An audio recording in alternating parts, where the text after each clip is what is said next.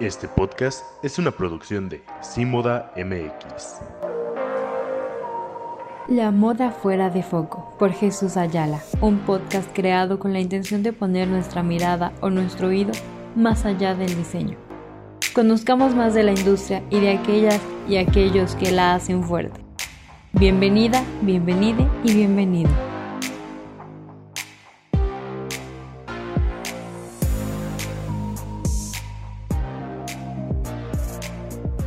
Hola, hola, nuevamente aquí Jesús Ayala con un episodio más de La Moda Fuera de Foco. Espero estés teniendo un grandioso día. Gracias por escucharme una vez más.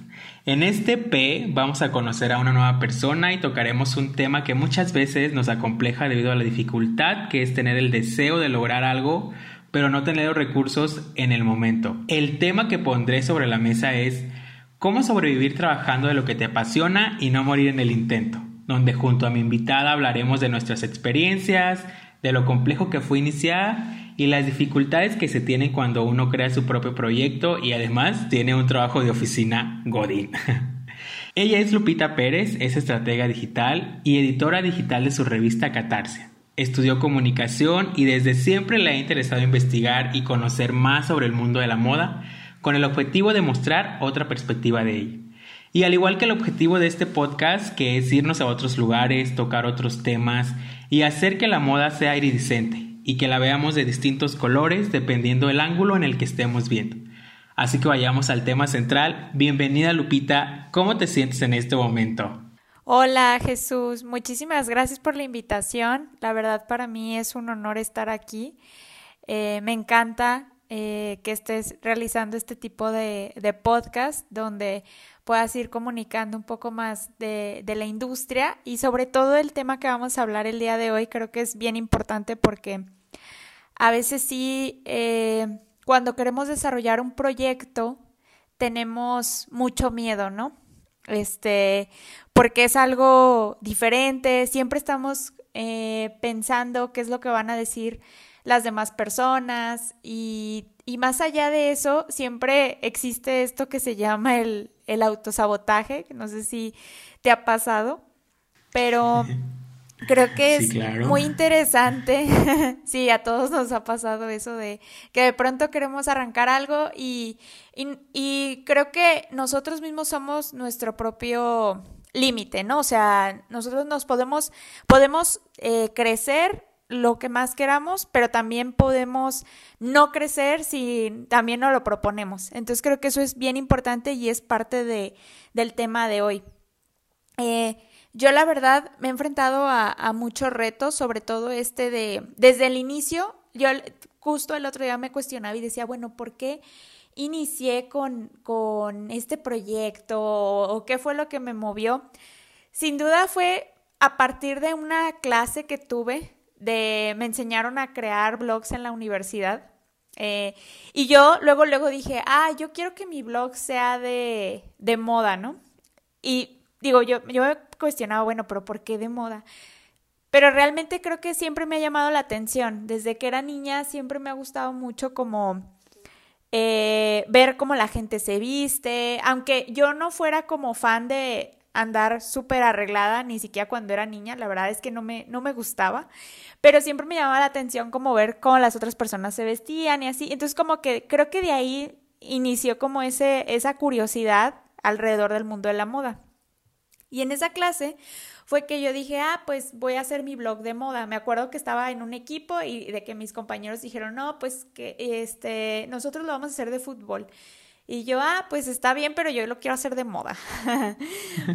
y digamos que eh, hice el, blog y me, encantó la idea, aprendí, aprendí a utilizar la plataforma que hoy utilizo, que es WordPress.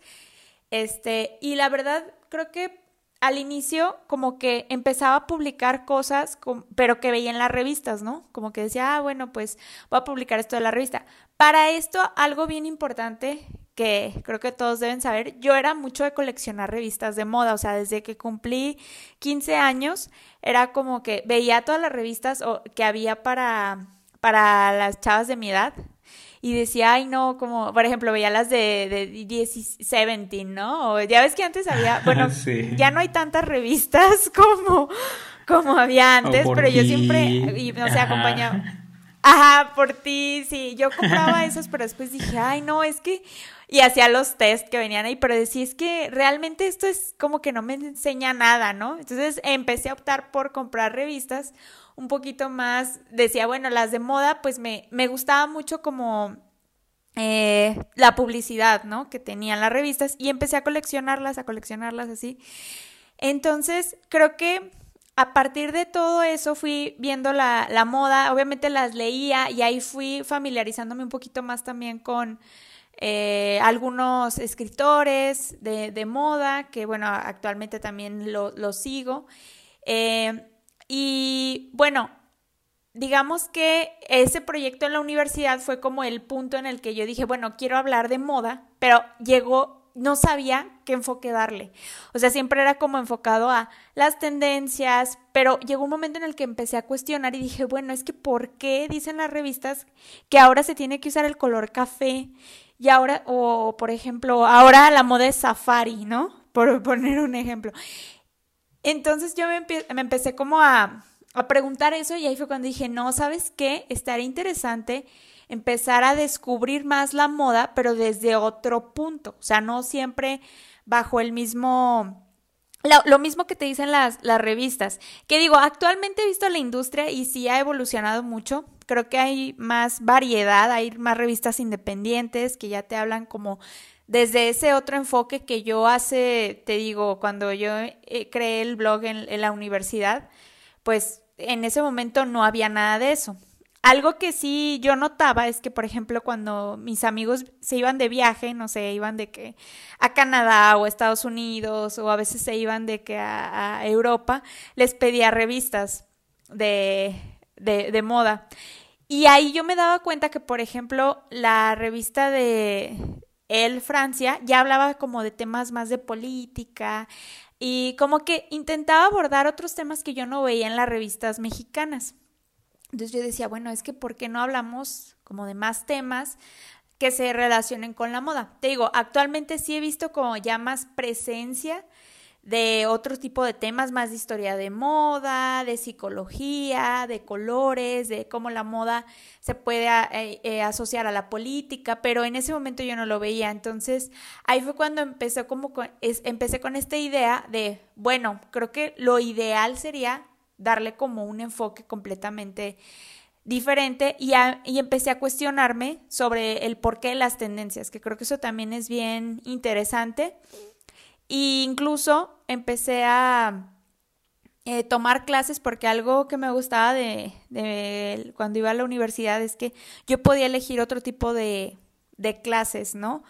Eh, entonces ahí yo las iba complementando con, por ejemplo, tendencias, ilustración de moda y poco a poco fui como aprendiendo, aprendiendo más sobre, sobre, sobre el tema.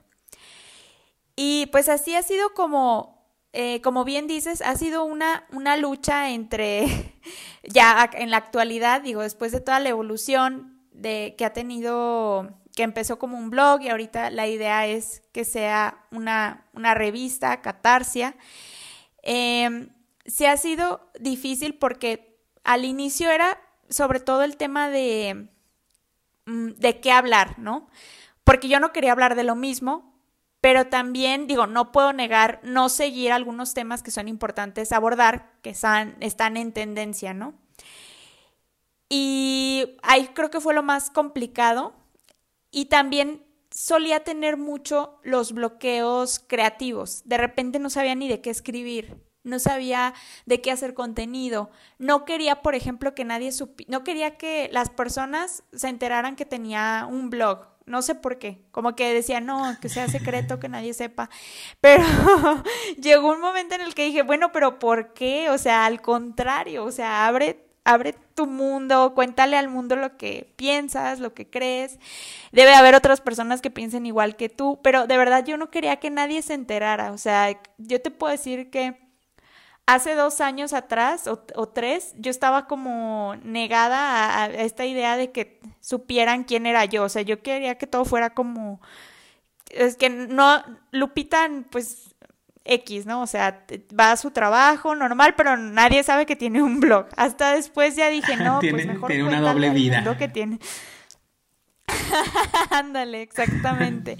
Y creo que eso es el miedo que te da como, te, da un poco de miedo como al, no sé si al fracaso, yo creo que mi mayor miedo era el qué dirán, qué iban a decir de mí, eh, esta loca escribiendo sobre moda, investigando, digo, desde luego, este, yo, toda la formación o todo lo que, eh, de lo que hablo, generalmente es con base a la investigación que yo hago, eh, porque algo que sí debo destacar es que eh, cuando estudié comunicación nos enseñaron como a hacer investigaciones, ¿no? No sé, periodísticas, porque es ciencias de la comunicación, entonces como que eh, nos impulsaron a una persona que, que se dedica a la comunicación debe hacer una gran investigación antes de hacer ya sea una propuesta publicitaria o crear una nota.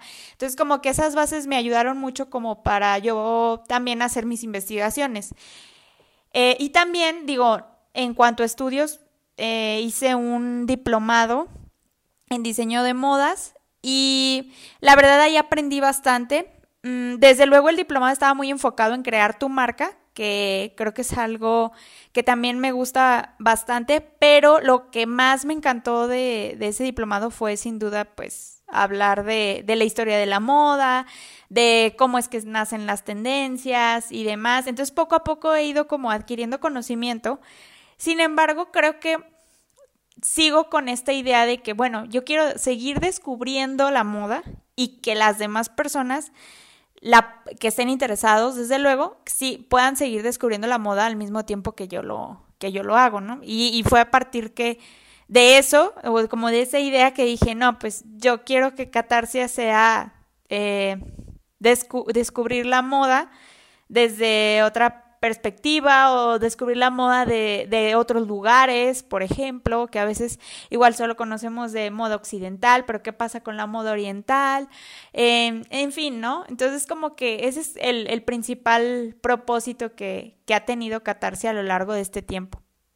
Qué padre, ya, ya. Creo que ya, Me, mega extendí. Hombre, no, ya es, ya es una, una introducción que, que tenemos para conocer más de dónde viene y yo para compartirles un poquito sobre nuestra relación. Yo conocí a Lupita en la universidad, todavía me acuerdo también que fue una invitada de una profesora a darnos una charla. Sí.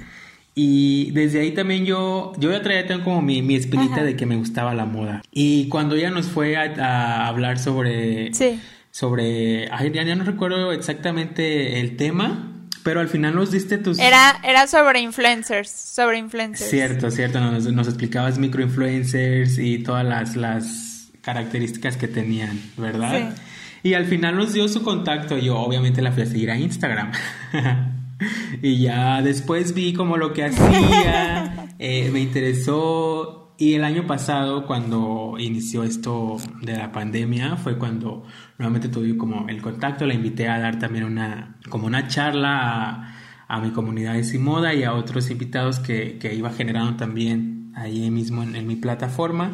Y fue de esa manera en que les, estamos todavía aquí eh, para platicar sobre esto, para que nos digas eh, sobre catarsia y platicar, porque al final de cuentas creo que en el mundo exterior es muy difícil que vean todos, eh, podríamos decir, los sacrificios o lo que uno hace para poder crear una plataforma, escribir una nota y no, a veces no se valora. El valor creo que lo damos siempre nosotros mismos. Y aquellas personas pues nunca se van a enterar que a lo mejor yo no hice esto eh, con alguien por estar trabajando, porque al final sí es como un, segundo trabajo, pero que te gusta, que te apasiona, que a lo mejor en ese momento no te da como un recurso económico, pero sientes como la gratificación de otra manera, sientes que tú estás eh, viviendo a través de, la escritura o viviendo eh, a través de compartir tus propios descubrimientos con tu comunidad, porque poco a poco también se ha ido formando. Y yo también me pregunto eh, esta parte de qué, quién, es, quién está detrás de Catarsia. Y a mí también me pasaba al principio con Simona que yo tampoco no quería saber quién estaba detrás, ni quería que supiera eh, ninguna persona que Jesús Ayala era el, creador y el fundador de, de Simona, porque pues yo también decía eso como de qué va a decir la gente o, o, qué responsabilidad voy a tener al yo dar mi cara y decir soy yo quien está haciendo todo. Entonces para mí también parte de ahí, pero pues bueno, ¿cómo es eh, un día habitual de Lupita? ¿Cómo organiza sus tiempos? Porque eh, esto ha sido un constante trabajo que ya tiene, ahorita me dirás como cuántos años eh, tienes tú desde que iniciaste con tu propia plataforma, si en algún momento ya dijiste lo voy a profesionalizar, voy a hacer un, blog muy bien estructurado con una página web, con un dominio, con mis correos, voy a invitar a colaboradores porque me imagino que al principio nada más eras tú. Eh, ¿Cómo fue también ese, esa transición de hacerlo desde un proyecto tal vez de la universidad, allá ahora sí convertirlo a, a una parte profesional que al final también resulta y te da a ti como esta parte de vincularte con otras personas. Sí, pues yo creo que aquí lo más fundamental fue eh, confiar, ¿no? Confiar un poco más en el proyecto, confiar en mi idea, confiar en mí, que fue lo que me abrió la esa puerta a quererlo hacer de una forma más profesional.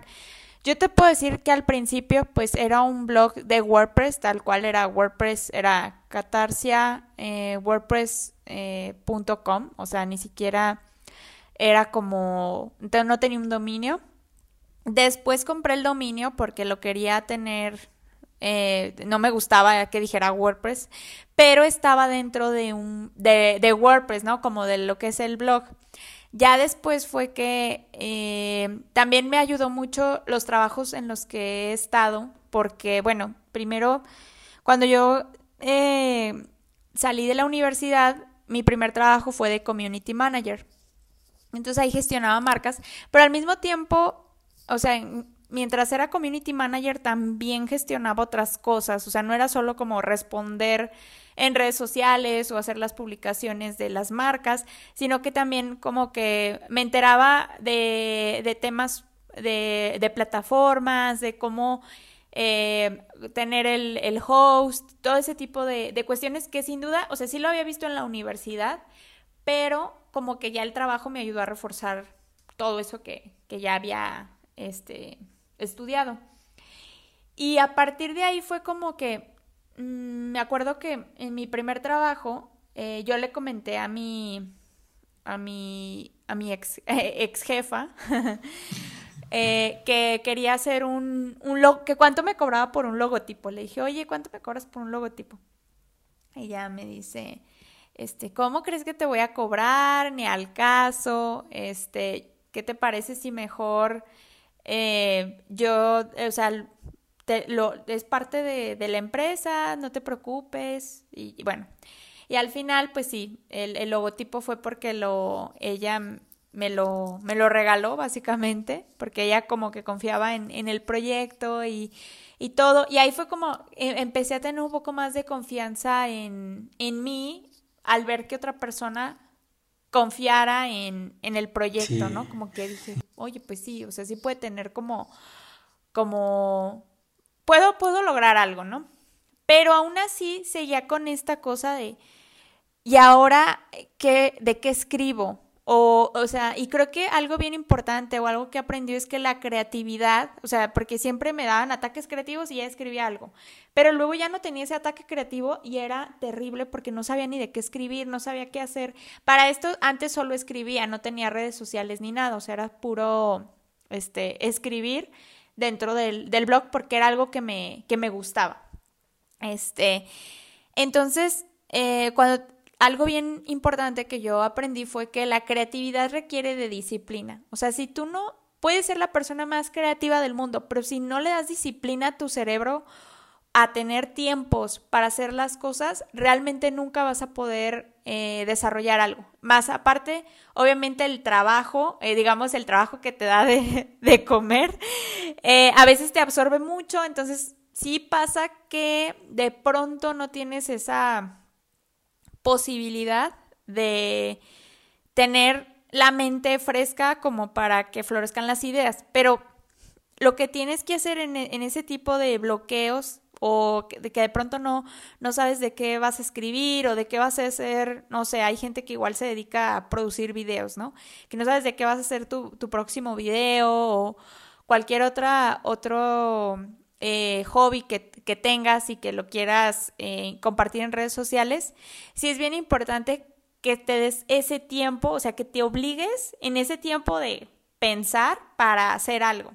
Si no te das esa obligación de pensarlo, de verdad sí vas a tener bloqueos creativos y no todo el tiempo estás, está floreciendo tu, tu creatividad. Entonces creo que fue también empezar a ponerme tiempos para poder empezar a, a escribir, para bajar temas, para bajar ideas. Y hay algo que eh, después de que tuve este trabajo me cambié a, otro que ahí eh, seguía siendo community manager, pero después eh, ya como que el, el, puesto de community manager se me hacía un poco corto y como que yo tenía ganas como de ya proponer estrategias digitales. Entonces ahí fue como que me ayudó bastante a entender un poco el ecosistema digital, el, propósito que tiene cada red social o para qué te puede servir, cómo funciona cada una, que eso también es bien importante de pronto eh, creemos que Pinterest funciona igual que Instagram y pues realmente no es así, ¿no? O sea, cada una tiene sus, sus diferencias. Y eso me ayudó también a luego abrir ya mis redes sociales y dar a conocer más mi trabajo. Ahora, ¿qué fue lo, el mayor reto? Yo creo que fue el cómo podía yo proyectar, em, eh, por ejemplo, una cosa es escribir el artículo pero luego en redes, ¿cómo lo puedo exponer ahí? Eso me costaba muchísimo trabajo porque no tenía un estilo. Claro, exacto. Porque yo al principio decía, bueno, voy a empezar a subir fotos. Y al principio tomaba fotografías y ponía elementos, pero a mí algo que siempre me llamó la atención, y justo eso también lo exploré bastante en el diplomado que hice de modas, era el tema de collage. A mí el collage siempre me ha encantado. Entonces, en realidad fue que dije, bueno, ¿por qué no empiezo a fusionar el collage o hago como, sí, como recortes de las imágenes para proyectar algo? Porque tuve esa duda de, es que no sé siquiera que me vean a mí como Lupita haciendo catarsia o quería que catarsia fuera independiente. Yo decía, es que yo no me veo como posando ropa, ni me veo, o sea, realmente yo no quiero ser así, porque no es como, eh, yo no quiero ser ese tipo de blogger, ¿no? Porque te digo, todo empezó como de blog. Y después fue cuando dije, ¿sabes qué?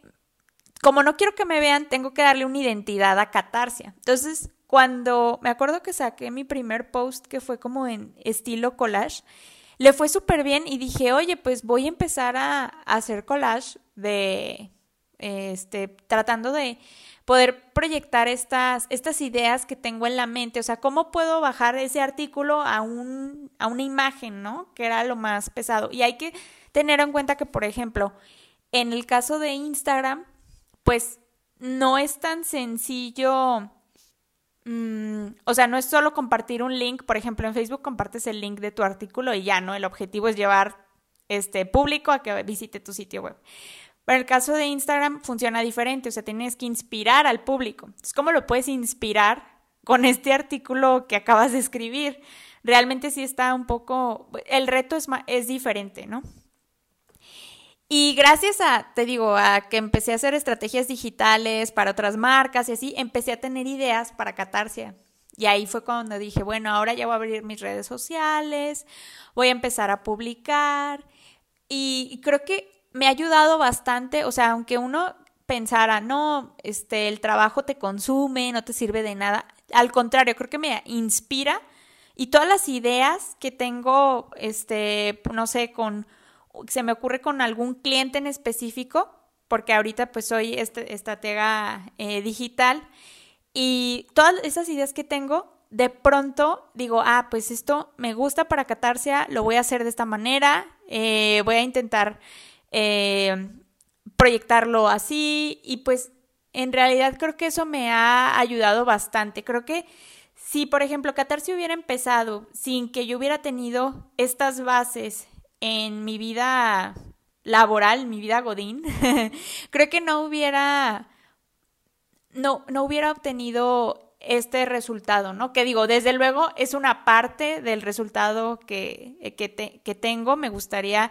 desde luego que pueda crecer todavía aún más. Entonces es como seguir adquiriendo aún más conocimiento de todos lados, pero creo que hay que saber también balancear y poder aprovechar, como te mencionaba antes, esa experiencia que te da esta vida eh, Godín para poderlo eh, utilizar en tu proyecto personal.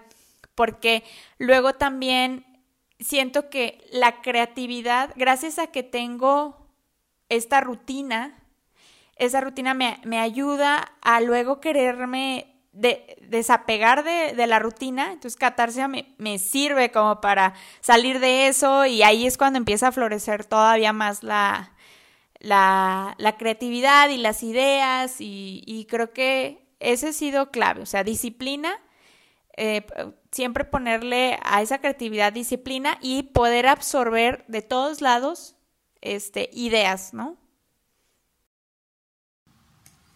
Sí, eh, son puntos muy importantes y me siento también muy identificado con lo que mencionas y yo creo que también otras personas porque nos pasa lo mismo.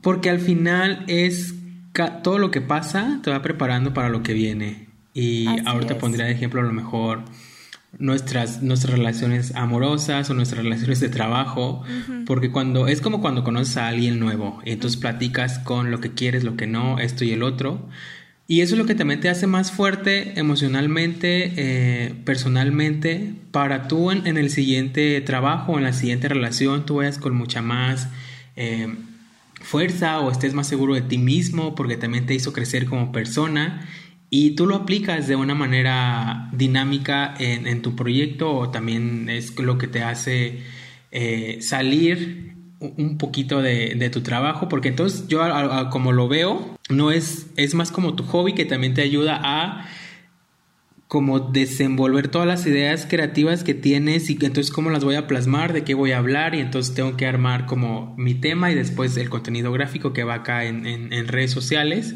y todo tiene un, un, fin específico. De hecho, yo el Instagram de Catarsia lo tengo en, uno de, en una de mis presentaciones de un taller que doy de escaparatismo digital. padre. En donde es parte de una temática, porque muestro ahí también como qué feed puedes utilizar para tu marca. Y ahí les doy como varias temáticas y Catarsia justo lo, puse en, uno que se llama de ajedrez, porque así es como lo, lo tenías eh, cuando yo hice el taller en donde mezclabas fotografía y texto y fotografía y ahí de, esa manera lo ibas acomodando. Ha tenido una, evolución y hemos crecido también como a la par, porque igual a mí me pasaba de que yo no sabía cómo iba a comunicar de una manera mi mensaje en redes sociales hasta que también tuve que experimentar y meterme más a aprender sobre Photoshop para entonces quitarle el fondo a una fotografía y hacerla más bonita y ponerle una identidad y texto y demás. Sí, claro, o sea, eso también es bien importante. Sí, apoyarnos, porque hasta este punto, ¿cómo ha sido tu crecimiento? No sé si recuerdas, recuerdas tu primer artículo que escribiste o sobre cuál escribiste.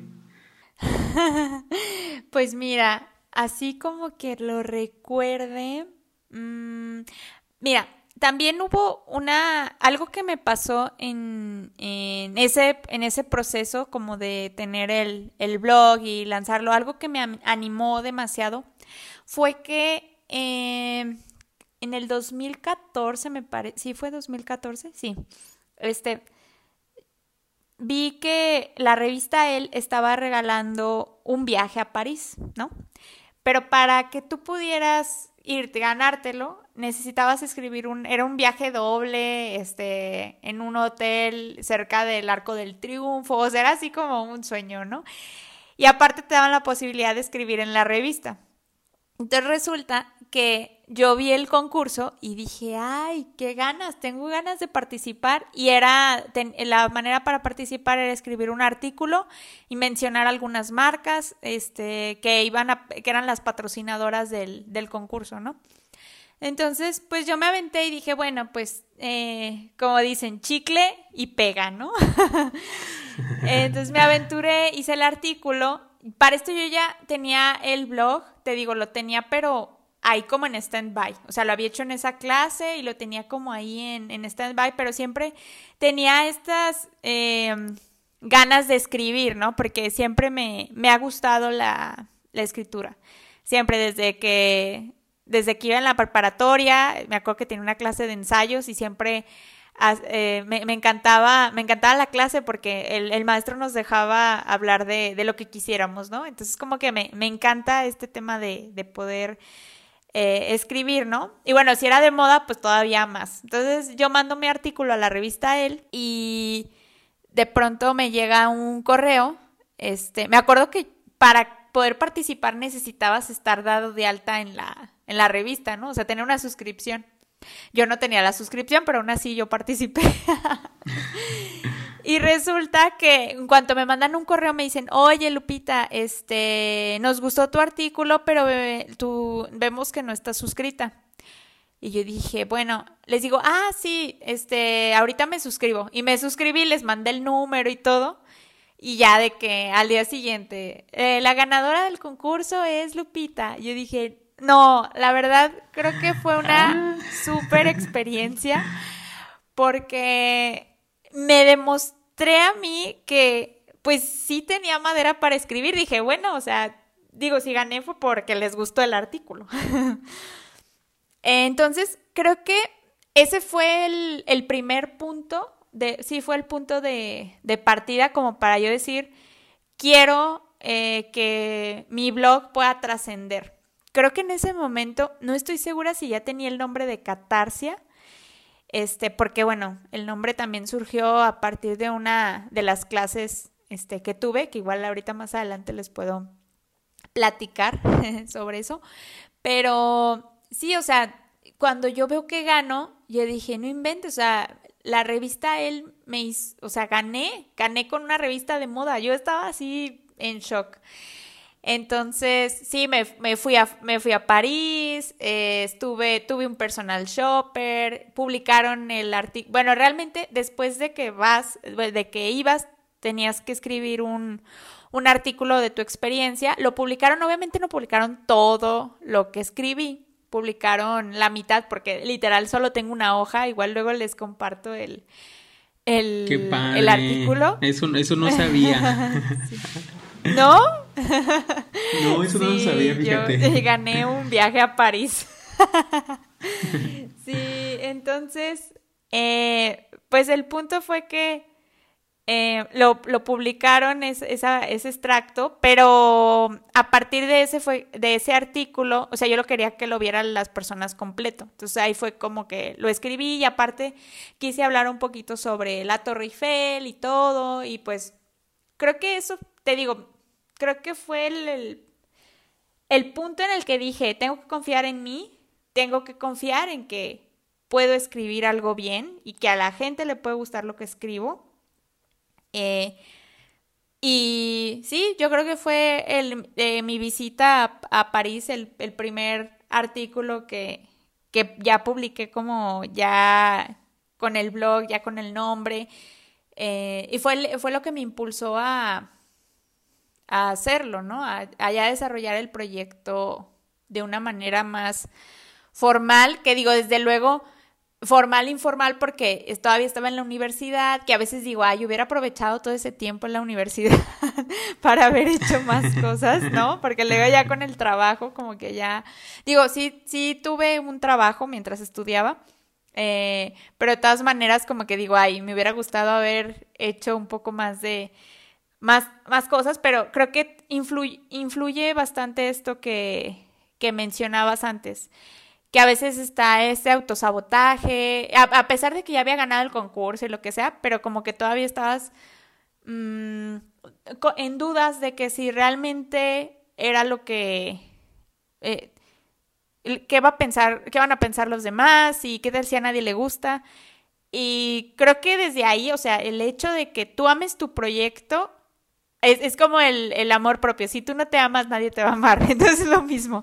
Si no amas tu proyecto, nadie lo va a creer. Si tú no crees en ti, en, esa idea que tienes, yo creo que nadie la va a, creer. Digo, obviamente está súper bien eh, aceptar las retroalimentaciones que te den algunas otras personas, porque sí me ha pasado que de pronto hay personas que comentan y me dicen, ay, no, esto no es así. Y yo les digo, ah, ok, este, pues gracias por la retroalimentación, yo pienso que es de esta manera y en fin, ¿no? Pero de todas maneras creo que sí es importante como seguir bien fiel a, esa idea que tú, que tú tengas. Y pues fue a partir de ahí, yo creo que el, el, fue el primer artículo. sí. Que ya se publicó en, en, forma, en blog y en todo. Qué padre, fíjate que yo no sabía. Se había visto tus fotos, pero no sabía que fue como parte de que habías concursado en, con, con la revista él Pero qué padre, mira, entonces ya sí entraste como fuerte, fuerte, fuerte desde, desde un inicio a seguir todavía con tu proyecto aún mucho más segura. Sí, sí, la verdad es que... Y sé que, sé que hay... ¿Sí adelante? No, sí, dime. Sé que hay como complicaciones en, en toda la experiencia que se puede generar durante todos estos años y a veces uno mismo dice, no, pues entonces ya yo me concentro en mi trabajo, Dean, y en algún momento tendré tiempo para hacerlo de forma mucho más organizada. Hubo un momento en el que tú dijiste, ya no, ya no quiero continuar con, con el proyecto, ya mejor prefiero como dedicarme únicamente a mi trabajo. Hubo una parte ahí como de tambalear el, el, lo que fue catarse o lo que es catarse en, en el pasado. Sí, sí, muchas veces me da mucha risa porque yo a veces digo, muchas veces quise matar a Catarse, así, sí, la quise matar. quise, matar a Catarsia. Este, ¿por qué la quería matar? Suena muy, muy, muy ruda la palabra, muy dura. Sí. Este, ¿por qué la quería eliminar de mí? Porque creo que yo estaba en un proceso de.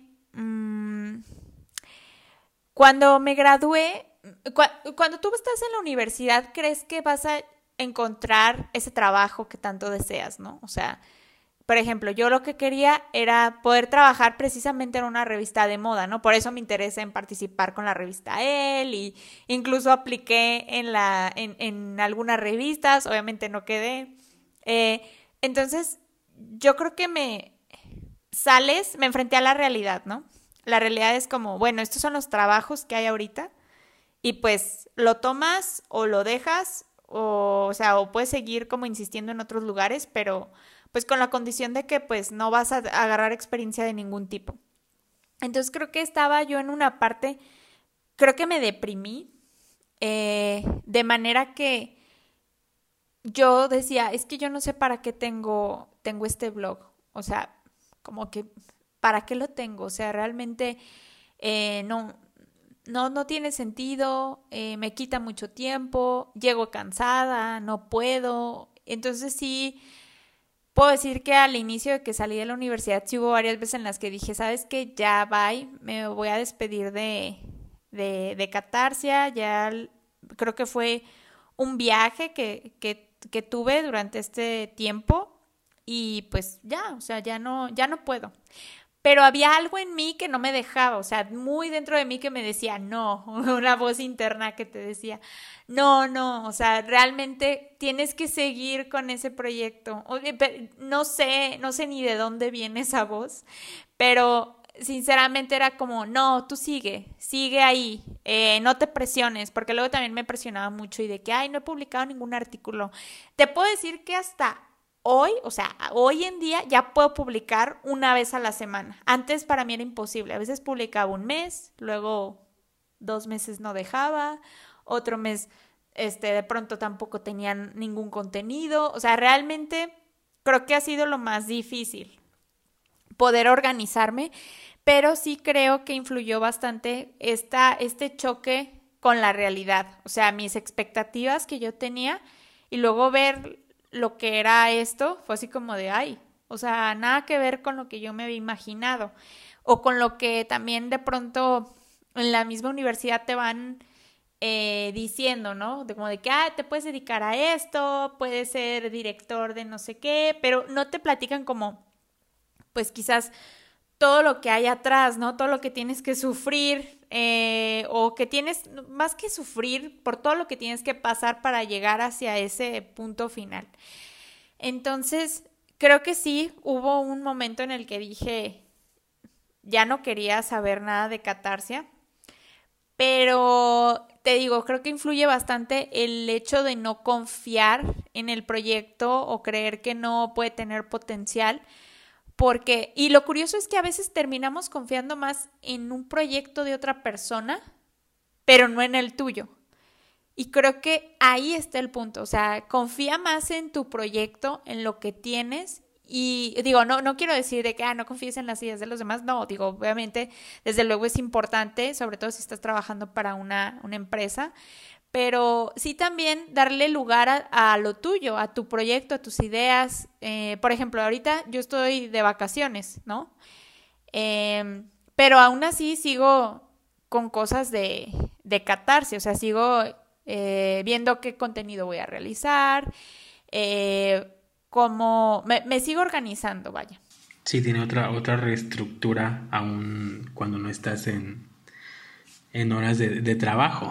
Claro, sí. O sea, y, y, también pasa eso, ¿no? Que como decías al principio, es que es algo que no te da como todavía de comer, ¿no? y sí, o sea, también a veces, obviamente, a veces le vas a dar más importancia como a lo que te da de comer que a lo que no te da, pero no por eso lo vas a descuidar, sí, claro. Eh, desde luego, yo te puedo decir, bueno, mi trabajo, Godín, eh, digo que ahorita lo que es, he estado 100% home office desde el año pasado. De hecho, solo fue, fui un, un mes a la oficina, porque ya después fue como de ya, enciérrense todos. Este, eh, y creo que me ha ayudado bastante el trabajar desde casa porque, no sé, termino de trabajar, o sea, obviamente le doy prioridad a ese trabajo porque es un compromiso que tengo, este, desde luego pero también no por eso voy a descuidar mi otro compromiso. O sea, es como mi, como mi hija, ¿no? Así yo, yo veo a Catarsia como mi, como mi hijita. Entonces, por eso no puedo. necesita tiempo, necesito comprometerme con ella y de verdad, o sea, seguir adelante, seguirla eh, nutriendo y, y pues sí, seguir adelante con el, con el proyecto. Y poco a poco van a ir, se van a ir abriendo puertas eh, no, no va a ser de, la noche a la mañana, pero por ejemplo, ahorita estoy contigo grabando un podcast. Sé quién iba a decir que en unos meses atrás íbamos a estar haciendo esto, ¿no? ya sé. Entonces creo que eso es lo importante. Seguir como insistiendo, seguir eh, investigando más, seguir, ser persistente. Desde luego, ser realista, porque también no somos, como a veces también les digo a mis clientes, a ver, no eres Coca-Cola, todavía no eres Coca-Cola, Vas a ser como Coca-Cola algún día, pero no lo eres todavía. Entonces lo mismo, ¿no? O sea, no soy Coca-Cola, pero pues algún día puede que sí, o sea, pueda llegar a muchas más personas que tengan ese interés en el contenido que yo comparto. Sí, y sobre todo porque creo que las nuevas generaciones o últimamente nos estamos interesando en nuevas cosas, en nuevas perspectivas y no con lo mismo de que tal diseñador hizo estos diseños y ya, y los presentó en tal plataforma. Va, pero ¿qué hay detrás de eso? A lo mejor en qué se inspiró, de qué manera influye en, en, otras áreas, de qué manera la moda también es política y todas esas cosas que nos cuestionamos que tenemos y tenemos que investigar para una respuesta adecuada a un público y ahí mismo se va generando la, la comunicación y la, la, comunidad que tienes ahorita, que a todos han seguido porque les interesa catarse, porque les interesa lo que escribes, todo lo que expones también en redes sociales, todas las dinámicas que a lo mejor vienen a futuro, ya eh, se necesita como la planeación. Y sí, sentarte un día a decir, esto es lo que yo quiero, me voy a comprometer de esta manera porque escucho y te escucho y también es como de lo que me ha pasado a mí también en, los últimos meses, porque pues también fue de dejar mi trabajo Godín para dedicarme 100% a, a Simoda y de qué manera yo la tengo que hacer crecer, porque pues también es lo que me, está retribuyendo ahorita para poder alimentarme, para poder pagar mi renta y porque si no trabajo, pues entonces no voy a tener con qué yo solventar todos mis gastos, ¿sabes? Exactamente. Entonces, eso también es parte de, de irnos motivando todos los días y, ya yo sé, que siempre será complejo empezar y lograr eh, un, que un proyecto salga a flote. Y lo grandioso es que ver la evolución que tienes, yo creo que también te llena a ti de una gran satisfacción ver cómo inició o ver tan, tan, tan solo la, la primera publicación que apareció en Instagram o en Facebook y verla de ahorita. Y por ahí veía el otro día en, en TikTok que lo que hacías en 2020 o en 2019 no tiene nada que ver con lo que estás haciendo ahorita y probablemente esas dos personas se desconozcan porque hubo una evolución muy grande, así que hay que seguir.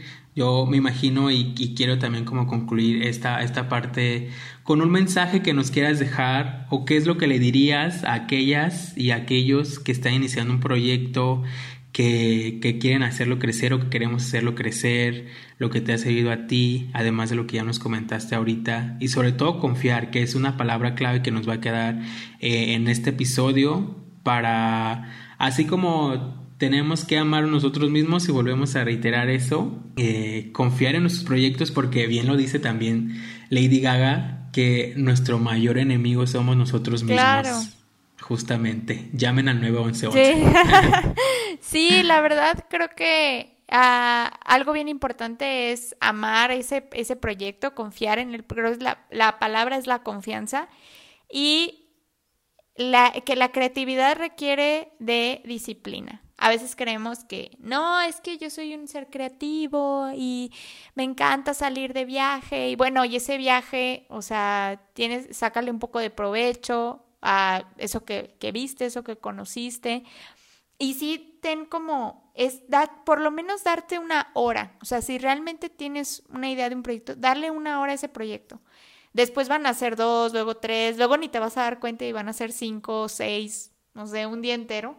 Pero aunque sea una hora, o sea, siempre poner a darle disciplina a nuestra creatividad. Porque cuando, está, cuando eres una persona que siempre está imaginando, ideando, si no, si no lo aterrizas a algo, realmente se va a quedar solo en tu mente. Entonces creo que lo más importante es llevarlo hacia, aunque sea en una hoja de papel, lo que sea, pero sí darle esa forma, ¿no? O sea, que no se quede como en el, en tu mente y ya, porque la mente pues, se ve hermoso todo, pero no, bájalo, aterrízalo y vas a ver que van a salir cosas muy interesantes.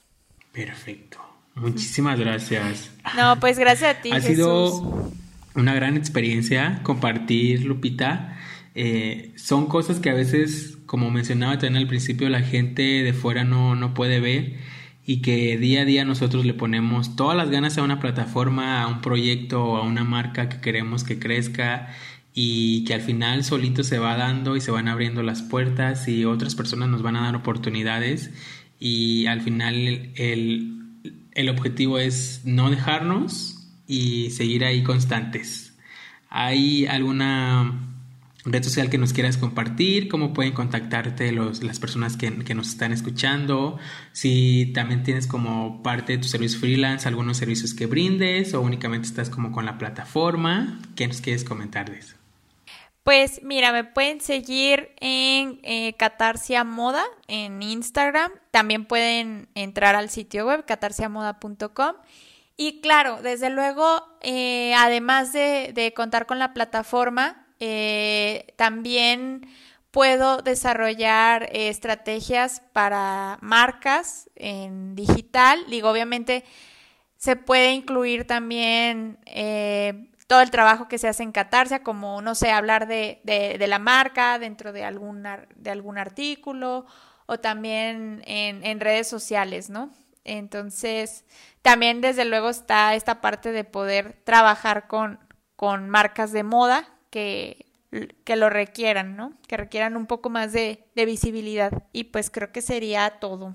Perfecto, ya, ya después, ya después tendremos una visita, ojalá que puedas, por acá en Zapotlanejo e irnos por ahí a alguna fábrica o algo así. Y ver más allá, ver también el trasfondo y, ver de qué manera puede también impactar Zapotlanejo en, en Catarsia. Porque ahora yo voy a ser embajador de Zapotlanejo. Qué padre, felicidades. No, sí, desde luego.